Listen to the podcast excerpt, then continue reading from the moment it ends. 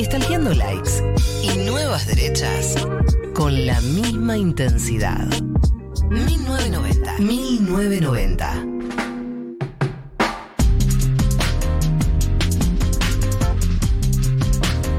14 y 20 en la República Argentina y vamos a entrar en la entrevista del día de la fecha que yo les recomiendo que presten atención siempre. Me parece que el oyente de 1990 presta atención porque está suele estar limpiando la casa mientras escucha el programa y para mí eso garantiza atención. Eh, pero Está con nosotros Horacio Lutsky, uno de los dos eh, autores de Yossi el espía arrepentido, para contarnos un poco sobre la historia porque eh, salió la serie, mucha gente se está enterando ahora de qué se trata y es una buena oportunidad para hablar con las personas que tuvieron la data de primera mano, de la fuente directa. Así que primero bienvenido Horacio. Muchas gracias por la invitación, Galia Martín. Es un placer estar acá.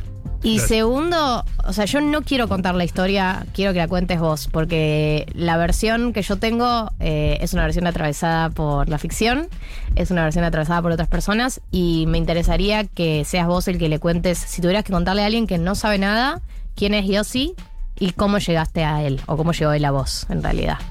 Bueno, Yossi es el es la historia de un personaje que circuló mucho por los ámbitos de la comunidad judía. Eh, yo de hecho lo había visto en los años 80 eh, y principios de los 90 en los pasillos de una institución donde funcionaba un periódico de la comunidad que yo dirigía. usted es más cerca del microfonito. Ahí va. Está, Está bien. Ahora sí. Eh, y bueno, era, era un joven que dirigía un grupo universitario judío, este, muy voluntarioso, eh, en un sector de, digamos, progre de la comunidad. Eh, era conocido como Yossi, como Yossi, Yossi Pérez. Hasta que en determinado momento, allá por el año 2000, siendo justo mi último número como director del, del periódico, donde eh, permanentemente denunciamos el encubrimiento del atentado a la DAMIA, la zona liberada policial, el manejo de los servicios, bueno, todo lo que, digamos, eh, está debajo del gran encubrimiento que sigue hasta el día de hoy. Y recibo un llamado por el interno este, del teléfono de que, así, con muy voz baja, que eh, había una persona que quería eh, hablar solo conmigo por eh, secretos eh, o cuestiones muy graves vinculados a la causa mía. La verdad que a lo largo de los años, este, más de una vez, habíamos escuchado en el diario o en, distintos ámbitos a gente que se acercaba diciendo que tenía mm. más o menos la solución del atentado las más de las veces eran eh, personas, bueno, con algún grado de fantasía o perturbación, y esto pasaba en muchas redacciones además. Pero acá había un aditamento. La persona que me iba a ver eh, tenía una vinculación afectiva con una persona de mi confianza, es decir, eh, con alguien que colaboraba en el periódico. Entonces había un motivo. Este, claro, confiabas en el intermediario. Exactamente. Y bueno, se, se aparece este, este muchacho. Eh, absolutamente perturbado, eh, le costaba mucho hablar, eh, se lo veía muy muy afectado, casi tembloroso. Yo lo había visto a lo largo de los años no más de tres o cuatro veces. Una vez me había llevado a una charla a un grupo que él dirigía, pero no, no, no más que eso, digamos. Y, pero como desde el periódico seguíamos la investigación, era, bueno, tenía razonabilidad que venga a contar algo. Eh, y me dice, Horacio, no vas a creer lo que tengo para decirte. Eh, bueno, de, qué se tratará? Alguien que, no sé, me va a contar una doble vida, este, no soy quien pensás que soy. Bueno, más todavía. Soy un espía, un agente de una fuerza de seguridad. No soy judío, y estuve eh, muchos años infiltrado en la comunidad y tengo cuestiones muy graves, muy oscuras, eh, que necesito que salgan a la luz. Bueno, yo estoy lo, cuento con naturalidad, pero en ese momento era que se, eh, primero no sabía si estaba delirando. Claro. Si era un mitómano. Si... En, en, ese momento, o sea, si alguien te decía una cosa así, ¿te sonaba algo factible? Eh, yo acá eh, divido la respuesta. Me resultaba factible que nos espiaran porque sería largo de contar, pero digamos, a lo largo del, tiempo, después de los atentados, habíamos tenido algunas muestras de que éramos eh, observados, como, como pasaba con otros sectores de la sociedad, pero particularmente eh, yo tenía la impresión y tuve un par de señales, pero una cosa es ser observado, tener un teléfono pinchado, y otra cosa, que se aparezca alguien que militaba en espacios comunitarios y que diga que es un, un espía de una fuerza de seguridad que no me podía contar cuál. Eh, para peor o para mejor, viendo mi sorpresa, porque yo me quedé realmente demudado por varios segundos o por varios siglos, no sé, me deja una copia de un parte de inteligencia para que le crea. Claro, evidencia. Y se va. Ah, y me dice básicamente, eh, quiero saber si estás dispuesto a tener algunas otras eh, encuentros o. No le puedes contar esto absolutamente a nadie, ni a tu familia, a tu pareja, a nadie, porque est- entramos todos en peligro, entras vos y, y entra en peligro cualquier otro que comparta esto, de cualquier Claro. habitación. Si me decís que sí, eh, me voy a volver a poner en contacto. Si me decís que no, desaparezco y nunca más vas a saber de mí. Mm. Alcancé a decirle que, que sí, se fue, eh, y yo me quedé con ese papel sin saber qué hacer. Porque yo trabajaba también como abogado, la mitad como abogado, la mitad como, como periodista, me tenía que ir para, para el centro con ese papel encima o dejarlo en algún lado, y enseguida se me cruzó que era una cama. Claro. Eh, ¿Qué hace un tipo, un civil, con un papel que tiene que ver con el servicio de inteligencia? Yo dije, acá salgo, me están esperando, este, esto, esto es una trampa. O no, tuve 20 minutos solo en, ese ámbito donde nos, habíamos encontrado, que no había nadie, el edificio eh, era un, feriado, estaba en un rincón con trastos, y habré estado 20 minutos, este, no sé, o no sé cuánto dando vueltas, y finalmente me fui al baño de la institución este, con, con un encendedor y lo quemé. Ese era mi nivel y así empezó la historia. O sea, eh, después con el tiempo empezamos a tener encuentros muy espaciados en lugares muy insólitos, muy secretos, eh, con postas, donde él poco a poco iba muy fragmentariamente, eh, bueno, avanzando un poquitito más, que tenía algo que ver con AMIA, que tenía algo que ver con, AMIA. Y en esa época este, era un intríngulis absoluto, porque encontrarse uno con, este, con esta cuestión, con este personaje, en la Argentina, eh, que, ya estaba, este, eh, digamos, ya estamos en los años 2001, en plena disgregación democrática, después se venía el final de la Rúa, que además de la Rúa en su momento se plegó al encubrimiento también, como eh, distintos gobiernos a, a lo largo del tiempo, eh, y no había con quién hablar, porque yo, digamos, tenía muy, muy en claro de que el Poder Judicial estaba plegado al encubrimiento, que la dirigencia de la comunidad judía era una pata del encubrimiento, que los grupos hegemónicos eh, contribuían al encubrimiento y obviamente que las fuerzas de seguridad este, no, no iban a estar muy dispuestas a que esto se sepa Sí, precisamente. obvio. Eh, es una aclaración. Bueno, todos los que estamos en esta mesa hemos seguido la causa de encubrimiento eh, del atentado a la AMIA. Eh, Marta también la ha seguido de cerca. Yo también sé que Horacio también. Para la gente, mucha gente se enteró hablando de cómo también la ficción ayudó a difundir el caso de Yossi. Mucha gente se enteró del atentado, del encubrimiento del atentado con la serie Nisman. ¿no? Me acuerdo cómo esa serie disparó eh, una conversación sobre un tema que los que venimos siguiendo de cerca para los que lo venimos diciendo cerca está clarísimo, ¿no? Que un encubrimiento de distintos eh, sectores, tanto de la comunidad judía como del Poder Judicial, como de distintos gobiernos, por eliminar evidencias, eliminar pruebas, despistar la investigación. Digo, todo esto estoy diciendo para mucha gente, por ahí es sorprendente porque no lo sigue para nada y porque sigue el acto oficial que siguen diciendo. eh, siguen culpando a los mismos o siguen teniendo el mismo discurso tantos años después, eh, pero lo aclaro, ¿no? Porque por ahí alguien está escuchando y no está al tanto de lo que está diciendo Horacio. Estamos hablando con Horacio Lutzky, uno de los eh, autores del libro Yo sí el espía arrepentido, eh, sobre el vínculo, ¿no? De este, de este espía con lo que es el encubrimiento del atentado a la embajada de la AMIA y del, Estado de Israel. Esto, esto, esto que, vos decís, eh, hago un paréntesis, este, y que coincido, es muy, muy importante. Yo, yo colaboré eh, con el documental este, que hizo Justin Bi- Bister sobre Nisman, tenía un productor de origen argentino, Roca, y que había venido, curiosamente, con la idea de los medios dominantes, hacer un documental sobre, eh, digamos, eh, el periplo histórico del fiscal eh, que defendía la historia oficial y, que había este, una persona, básicamente Cristina Kirchner, este, que era la mala de la película, bueno, todo lo, lo que difunden o difundieron por años los, los medios dominantes. Y después de estar varias veces en, en Argentina, visitando a las personas adecuadas, escuchando a quienes no eran escuchados, este, estando en la unidad con Cimadevilla, este, y yo fui entrevistado también y también le pude aportar los libros. Bueno, y como vos decís, este, esa otra visión eh, hecha en una producción audiovisual tuvo este, un mérito enorme al llegar a muchísima gente este, que, no- que de lo contrario no tiene oportunidad de hacerse las preguntas adecuadas. Y en el caso de IOSI, eh, está con Miriam Lewin, eh, autora conmigo de, la investigación y del libro.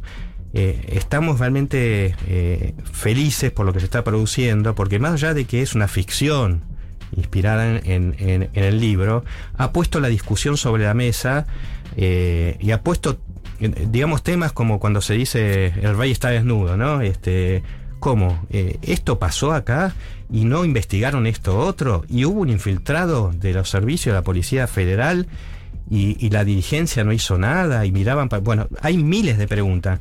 Y la serie, eh, con gran fortuna, las viene a dejar sobre la mesa. Volviendo entonces al relato que estabas haciendo, vos empezás esta serie de juntadas eh, con eh, Yossi, en donde te iba arreglando información, vos no podías, obviamente, anotar nada, ni grabar nada, ni nada, todo en tu, en tu cabeza iba quedando. En, aquellos primeros momentos sí, fue todo así. Eh, al ir ganando la confianza, eh, él estaba muy, muy desesperado. Poco a poco me empezó a, dejar algunos eh, documentos que, yo fui guardando celosamente y en general están incluso in- incluidos en el libro.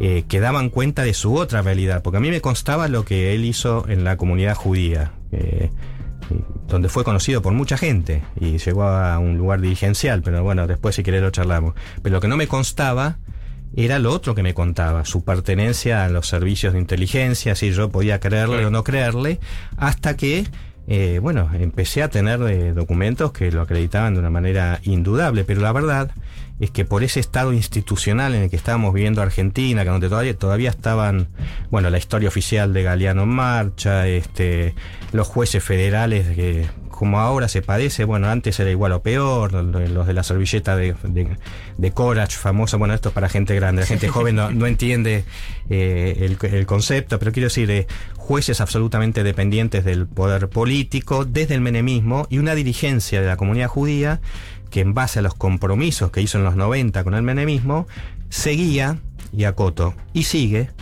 defendiendo absolutamente la insostenible historia oficial. Entonces, eh, la verdad es una situación desesperante. Yo no sabía qué hacer con eso hasta que en un eh, encuentro me dice eh, de su intención de contactar a la periodista Miriam Lewin.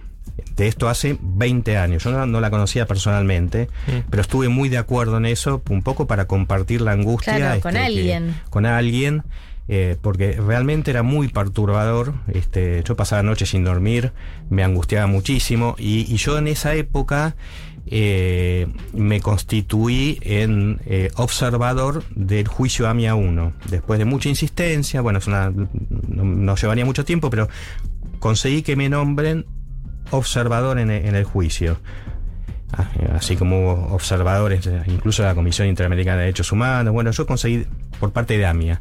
Entonces, en el año 2001, una cantidad de meses iba todos los días a las audiencias y veía declarar a los policías también. Y veía declarar a, a, gente que tiene que haber tenido contacto con la realidad que contaba, contaba Yossi. Lo veías mentir, y, digamos. Claro, los veía mentir de una manera escandalosa.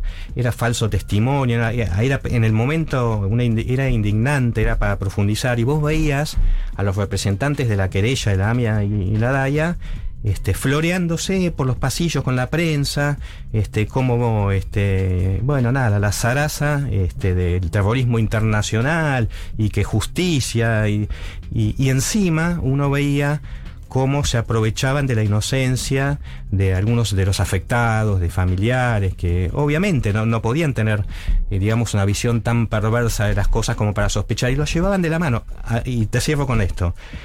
Los llevaron de la mano en pleno año 2001, incluso a un homenaje a los altos mandos de la, de la Policía Federal en los mismos días que los policías tenían que declarar en la causa AMIA. Entonces, esto fue como para Sí, nivel decirle, de perversión. quédense tranquilos que no los vamos este, a, a- a inquietar con preguntas de dónde estaban, qué estaban haciendo. Es un nivel de perversión eh, muy, muy grande. Bueno, esa fue la tapa de un libro anterior al de Yossi que publiqué en, el 2012 contando todo esto, que se llama Brindando sobre los escombros, la dirigencia judía y los atentados entre la denuncia y el encubrimiento. Y en la tapa está el acto donde dos presidentes de la DAIA le dan una condecoración al Fino Palacios y a, un comisario Canizaro que fue jefe de Yossi. O sea, a los que, y Palacios también, eh, a los que le decían a Yossi cómo espiar a la comunidad judía, cómo sacar toda la información, eh, la DAIA les dio, no digo que supiera, pero que no hicieron nada para, para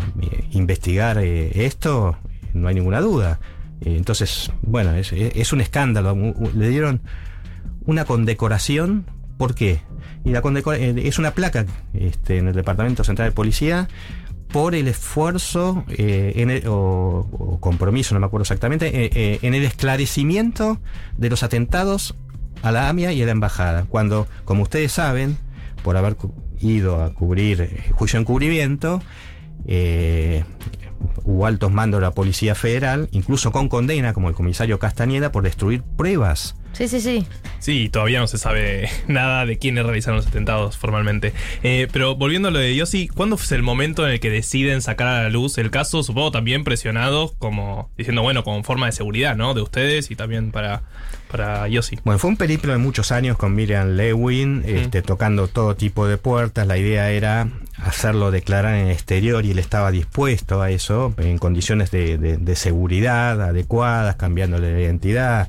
Eh, hubo encuentros de, no sé, de Miriam Washington con la Comisión Interamericana de Derechos Humanos, hasta el Centro Simón Wiesenthal, este, hasta en algún momento habíamos pensado contactar a alguna productora para, bueno, a partir de, de esa exclusividad que banque la salida de exterior. Bueno, miles, miles de intentos que cuando llegaba el momento de tomar la decisión, algo pasaba y silencio de radio y no se podía avanzar un centímetro más. Gracias por todo. Y Nos hasta ahí. cortaban, hasta ahí. Eh, esto tenía una cuestión preocupante que, que era que si bien no decíamos de quién se trataba, eh, el secreto empezaba a estar un poquito resquebrajado o podía llegar a estarlo. Eh, por otra parte, él mismo eh, estaba de alguna manera bajo observación de ciertos mandos, lo habían mandado a, digamos, destinos remotos. Eh, de pronto él avisaba que, que sepamos que una noche lo mandaron a X lugar del interior. O sea, siempre estaba la sensación de que le podía pasar algo. Claro. Él ya había grabado un video a solas en el año 98, o sea, antes de contactar con nosotros, diciendo, mis jefes fueron tales, me hicieron infiltrar en tal lado, tal lado, tal lado, si me llega a pasar algo, los responsables, vivía con esa, con esa sensación.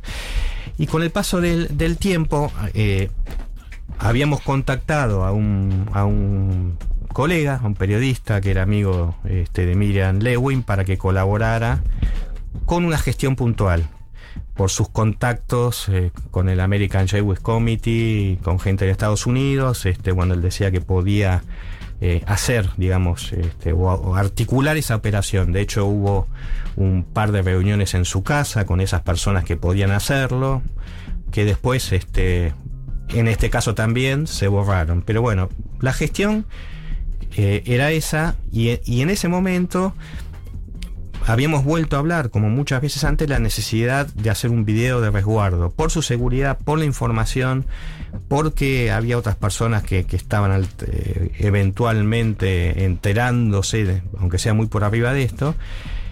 Eh, pero lo que sucedió es que ese video lo hizo este periodista con un ardid en un momento que no estábamos ni Miriam ni yo, este, y lo, lo conservó él, pero siempre para el mismo fin. Esto fue en el 2008. Año 2008 se guardó. se- eh, esta persona no quiso firmar un convenio de confidencialidad que habíamos hablado, pero bueno, quedó, quedó ahí el tema y, con la cuestión seguimos Miriam Lewin y yo. Pasaron los años, seis años, se venía el 20 aniversario del, del atentado a la AMIA y bueno, esta persona eh, le pareció que era eh, muy conveniente para su carrera profesional y para difundir eh, un- una revisión de un periodo, de un libro, bueno, eh, difundir eh, la información sobre, sobre Yossi con todos sus datos, con su rostro, con su Con su nombre rostro, real, todo. todo, con el nombre de su ex esposa y, as- y así lo hizo. Eh, Unilateralmente Unilateralmente, eh, unilateralmente y obviamente en contra de, de- de la voluntad de, de, Yossi. Sí, Y- claro. y por supuesto que no está también. Y como nos enteramos este, que, que ya estaba en imprenta este, eh, este, esta reedición, este libro donde figuraba todo, eh, bueno, lo, medio que lo prácticamente obligamos a. o no, no le dejamos alternativa a Yossi eh, para presentarse ante la fiscalía de, de Nisman, que era quien eh, podía incluirlo en el programa de protección a testigos e imputados. Y así fue. Eh, Claro. Yo lo, lo llevé después de pasar por, eh, por el juzgado de Canicova, eh, lo tuve que llevar a, a la fiscalía de Nisman, que no estaba. Eh, hablé con él por teléfono, eh, decía estar con un estado gripal muy fuerte, pero que, que si yo lo, lo hacía pasar a la fiscalía, porque por supuesto que no lo llevé conmigo, lo dejé en un lugar para negociar, este, para estar seguro de que lo iban a amparar. Eh, bueno, una vez articulado eso telefónicamente, eh, entró. Esto que yo cuento fue después de estar eh, seis horas dando vuelta por Buenos Aires para, para que alguien habilite alguna protección y de, y de contactos con el Ministerio de Justicia. Claro, porque lo exponía. En el momento en que expone su cara, su rostro, su historia, vas a estar completamente expuesto a todo tipo de riesgos. pasa a ser un objetivo considerado traidor este, por bueno, miembros de la fuerza.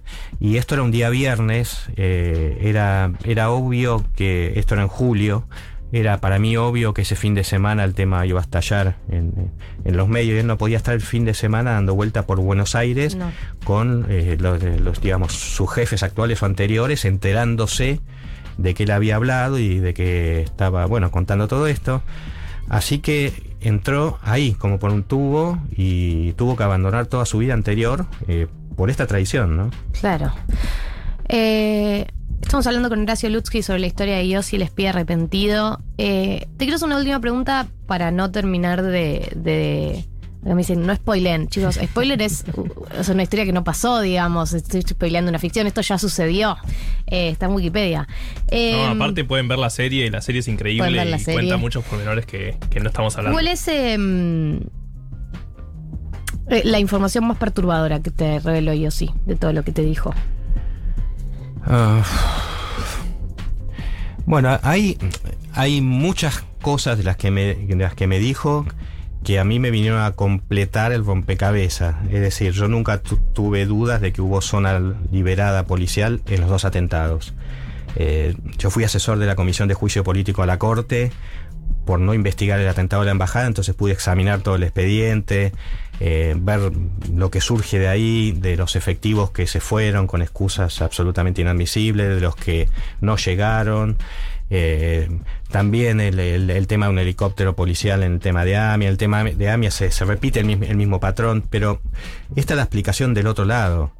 Eh, por ejemplo, que, que yo sí este, me cuente que en alguna oportunidad se, se cruzó con un miembro de la fuerza que, que le dijo, ah, vos sos, vos sos este, Pola, que en realidad era, era el apellido con el que lo conocían también supuesto dentro de la fuerza. Vos sos el, era famoso porque realmente había llegado a un nivel que causaba asombro. Eh, esta es la realidad. Y bueno, en el marco así de una charla le contó, yo fui el que tuve que quemar todas las cosas de Amia. ¿Sí? Eh, bueno, me resulta muy, muy fuerte. O sea, es- eh, quiero decir, no vamos a, spo- a spoilear, ¿sí? Pero esto reafirma, alguien sabía, alguien sabía. Eh, O sea, eh, si hay zona liberada es porque alguien dijo, eh, váyanse. Entonces, este, estas son las cuestiones más perturbadoras, pero después hay otras que, que él afirma que, bueno, yo no puedo ni, ni ratificar ni, ni, rectificar, pero él estuvo horas después del atentado entre los escombros, en, pleno rescate. Al, al día de hoy cuenta imágenes que, que a uno se le, pone la piel de gallina, este, no sé, haber visto un- una mano con- y la describe con las uñas pintadas cuando, estaba sacando gente. eh, él, realmente se había hecho amigo este, de gente de la comunidad y de gente que, que colaboraba en tareas también de seguridad previas al atentado en AMIA, eh, en la embajada. Y cuenta que haciendo esas eh, tareas, de hecho guardó guantes, guardó coffee, guardó todo lo que usó hasta el día de hoy este, en, aquella circunstancia y que entrando por atrás por este el contrafrente por Uriburu eh, que había un gran boquete él está convencido que el boquete no se hizo después sino que estaba de antes de, de la explosión de que ¿Y por qué está convencido? Bueno, eso también lo explicamos en el libro. En su tarea de infiltración de muchos años, él eh, informó muchas cosas eh, respecto a lo del croquis de AMIA, los horarios, el personal de seguridad, eh, todo, todo lo, que se necesita para, para eventualmente para atacar un lugar. Pero además había descubierto que en el contrafrente de AMIA había una puerta, una puerta que conectaba con un edificio de la calle Uriburu, que también es de la comunidad. ¿Y cómo lo descubrió él? Porque era, digamos, tan activo en los grupos que a él le, eh, le empezaron a dejar la llave de, de unos grupos que se reunían en ese edificio de Uriburu Claro. para preparar el café, los papeles, las viromes. Y él, teniendo la llave, lo recorrió de cabo a rabo y encontró esa puertita que daba al otro edificio de la comunidad, que es la AMIA, ¿sí? Y se metió por ahí. Y llegó hasta, hasta el teatro. Y eso ni en su momento lo informó. Entonces, este, así como él pudo entrar, bueno, quedan, eh, quedan muchas preguntas. Lo que es muy claro, Sí. lo que es muy claro, que las fuerzas de seguridad y de inteligencia que tenían una visión radiográfica sobre la comunidad y sobre AMIA, esa información no la usaron para cuidar. Eso. Eh, la usaron para algún otro destino. Y esto es lo que nunca se quiso investigar. Gracias, Horacio, por venir a 1990. Horacio Lutsky, uno de los dos autores de Dios y el espía arrepentido. Eh, pueden leer el libro, sigue estando en librerías. El libro eh, se está ahora eh, distribuyendo, recién se acaba de, de reimprimir porque estaba agotado. Bien, se está entonces redistribuyendo y si no pueden también mirar la serie que está en Amazon Prime. Marto ya la vio, está muy eh, atrapado por el tema. Eh, gracias por venirte No, este sábado. muchas gracias, Gracias, a ustedes. Sergio. Al contrario.